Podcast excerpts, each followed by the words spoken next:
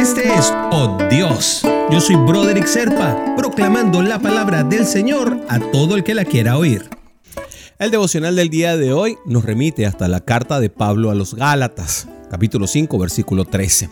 Les hablo así, hermanos, porque ustedes han sido llamados a ser libres, pero no se valgan de esa libertad para dar rienda suelta a sus pasiones. Más bien, sírvanse los unos a los otros con amor. Cuando nosotros aceptamos a Cristo, también estamos aceptando una liberación de las cadenas opresoras. ¿Y qué significa esto? Bueno, esto significa que somos libres a perpetuidad.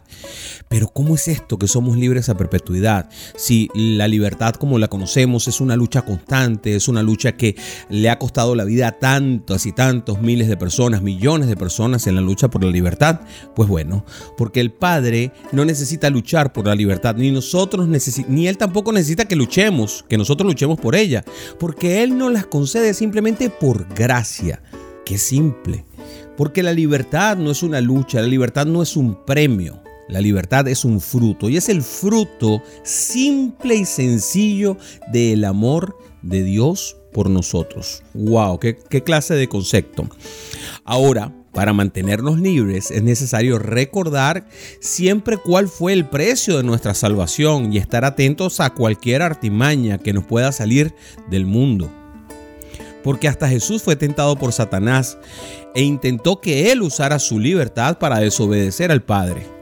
Pues nuestra libertad, por el contrario, debería acercarnos más a Dios y no apartarnos como sucedió al propio Satanás.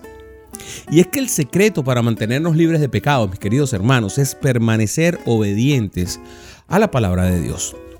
La libertad no está en ir donde yo quiero, sino en saber que hay lugares en los que podemos perder la libertad. Fíjate, pareciera que la libertad es todo un sí, y no es que la libertad sea un sí, no es a dónde puedo ir y cómo yo puedo ir a todas partes con mi libertad. No, es que la libertad significa que no podemos ir a ciertos sitios y debemos conocerlo para poder ser libres en el resto del espacio que tenemos. ¿Se acuerdan cuando en el Génesis nos dice que Dios le dijo a Adán y Eva, tienen la libertad de utilizar y de comer lo que quieran? Con excepción del del árbol de la sabiduría. Esa transgresión que cometieron en aquel momento tuvo como consecuencia la pérdida del paraíso. Así de simple. Ahora, mis queridos hermanos, no se trata entonces de ir donde yo quiero, sino saber dónde no puedo ir y tener la libertad de poder hacer el resto.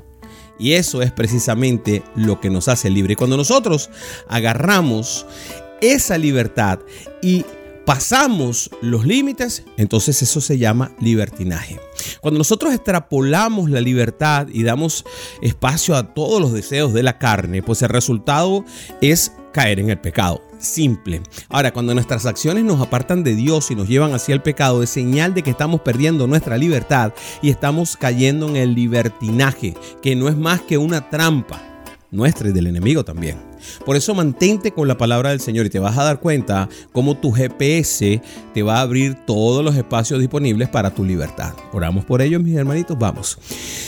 Señor Jesús, es tan bueno ser libre para adorarte. Muchas gracias por todo lo que has hecho por mí, por tu sangre que me alcanzó, por tu perdón, por tu gracia que nos da la vida eterna, Señor. Gracias, Padre, por todas las cosas que nos das. Permítenos mantenernos dentro del redil, Señor, para que podamos hacer lo que tú quieres de nosotros y ser dignos de, de lo que tú por gracia nos has dado. En el nombre de Jesús. Amén, amén y amén.